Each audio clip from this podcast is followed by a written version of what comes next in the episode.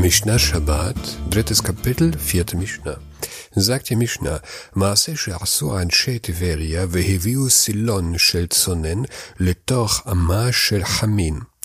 Eins haben die Einwohner von Tiberias, eine Röhre mit kaltem Wasser durch einen Kanal ihres heißen Wassers durchzogen. Die Stadt Tiberias ist eine Stadt in Galiläa. Die Stadt wurde von dem Sohn des bekannten König Herodes erbaut. Der Name Tiberias ist nach dem damals regierenden römischen Imperator Tiberias benannt. In Tiberias gab es damals wie heute eine Thermalquelle. Die Quelle hat eine Temperatur von 70 Grad. Das Wasser der Thermalquelle ist stinkig, salzig, bitter und überhaupt nicht trinkbar. Man badet darin nur zur Heilung. Die Tiberianer kamen auf eine tolle Idee. Sie haben eine Rohrleitung durch die Thermalquelle gebaut. Durch das Rohr floss Wasser und wurde von der umgebenden Wärme aufgewärmt. Somit hatten sie warmes Wasser zum Baden und Kaffee trinken. Jetzt stellt sich natürlich die brennende Frage, ist das auch am Schabbat erlaubt? Sagt die Mishnah. אמרו להן חכמים, אם בשבת כחמין שהוחמו בשבת, אסוrin ברחיצה ובשתייה. Die Weisen erklärten ihnen, dieses Wasser ist, wie jedes andere am Schabbat gekochte Wasser, weder zum Waschen noch zum Trinken erlaubt. Die Antwort ist also nein, nicht erlaubt. Aber warum? Wir haben bereits gelernt, dass man Wasser am Schabbat nicht aufwärmen darf. Hinzu kommt noch etwas, was wir später lernen werden. Speisen, die vor Schabbat aufgewärmt wurden, dürfen nicht in etwas eingewickelt werden, das Wärme hinzufügt. Da in unserem Beispiel das Wasser durch ein Rohr fließt und von der Quelle aufgewärmt wird, gilt es als in etwas eingewickelt, das Wärme hinzufügt. Auch ist es verboten, sich mit dem Wasser die Hände und Füße zu waschen. Erlaubt wäre es, wenn das Wasser vor Schabbat aufgewärmt worden wäre. Darüber reden wir gleich nochmal. Sagt die Mishnah weiter. Beyamtov ke chamin shehuchamu beyamtov. Asurin berechitza und mutarin bestia. An Feiertagen ist es, wie jedes andere am Feiertag gekochte Wasser, zwar nicht zum Baden, aber doch zum Trinken erlaubt. Im Gegensatz zu Schabbat darf man am Yom Wasser kochen. Jedoch darf man damit nicht seinen ganzen Körper baden. Am Ende der Mishnah erkläre ich, wie man am Schabbat und Yom baden kann. Mulyar ha-garuf shotin hemenu ve-Shabbat. Aus einem Mulyar, aus dem man Kohle, aus dem man die Kohle genommen hat, darf man am Schabbat trinken.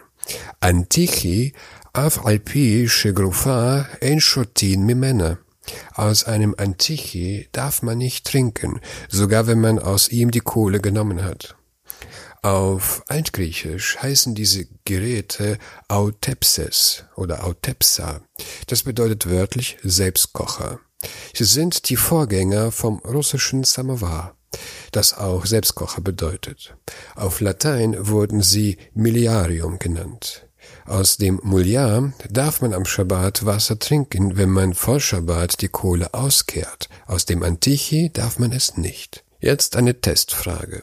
Am Schabbat halten wir Wasser 25 Stunden lang heiß in einem elektrischen Wasserkocher. Der Wasserkocher ist nicht an eine Zeitschaltuhr angeschlossen, sondern hängt direkt an der Steckdose. Warum darf man das? Wir haben gerade gelernt, dass der Wasserkocher, der Mouliar, nur dann benutzt werden darf, wenn man die Kohle vor Schabbat auskehrt.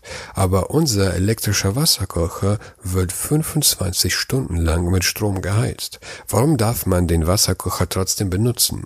Schreibt mir eine Antwort in den Kommentar. Nun ein paar Worte zum Baden am Schabbat und Yom. Wie in den vorigen Podcasts berufe ich mich auf das Buch Pnei Halacha von Rabbi Eliezer Melamed. Die Weisen untersagten es, den Körper am Schabbat in heißem Wasser zu baden.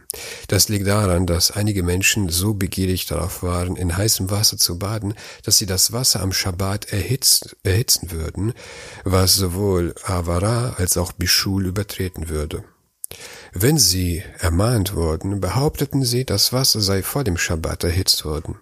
Daher untersagten die Weisen, den, den, eigenen Körper am Schabbat zu baden, selbst in vor dem Schabbat erhitzten Wasser. Man darf jedoch weniger als die Hälfte des Körpers in heißem Wasser waschen. Solange man den größten Teil des Körpers nicht wäscht, besteht keine Gefahr, dass man am Schabbat nachgibt und das Wasser erhitzt, um weniger als die Hälfte des Körpers zu baden.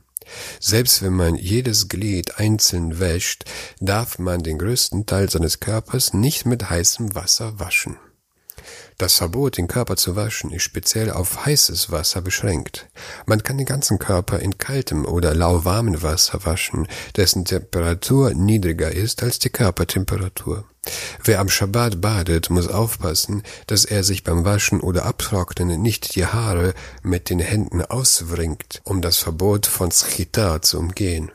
Er darf jedoch seine Haare mit einem Handtuch trocken reiben. Wegen einer Vielzahl möglicher halachischer Probleme baden oder duschen viele am Jomtov nicht. Im Bedarfsfall kann man jedoch in heißem Wasser baden, solange das Wasser auf eine der folgenden Arten erwärmt wurde. Vor Jomtov, am Jomtov durch die Sonne oder am Jomtov mit Hilfe einer Zeitschaltuhr. Dies ist einer der Unterschiede zwischen Schabbat und Yom Tov. Am Schabbat darf man in lauwarmem Wasser, aber, nicht im heißen Wasser baden, während man am Yom Tov in heißem Wasser baden darf. Einige sind streng und behaupten, dass es keinen Unterschied zwischen Schabbat und Yom gibt und auch am Yom darf man nur in lauwarmem Wasser baden. Andere sind noch strenger und behaupten, dass es rabbinisch verboten ist, auch nur in lauwarmem Wasser zu baden, obwohl am Yom als auch am Schabbat. Einige Ashkenazim folgen diesem Beschluss. Dennoch folgt die Halacha in der Praxis der Mehrheit der Poskim, die gemäßig sind und ein heißes Bad am Yomtov gestatten. Wenn die Nicht Nichtgewährung eines Bades zu ernsthaften Beschwerden führt, wo zum Beispiel Yomtov zwei Tage lang dauert, ist es angebracht, der gemäßigten Meinung zu folgen, um das Fest richtig genießen und ehren zu können. Zu den genannten griechischen und römischen Geräten habe ich einen Blogbeitrag verfasst und der Link befindet sich in der Beschreibung.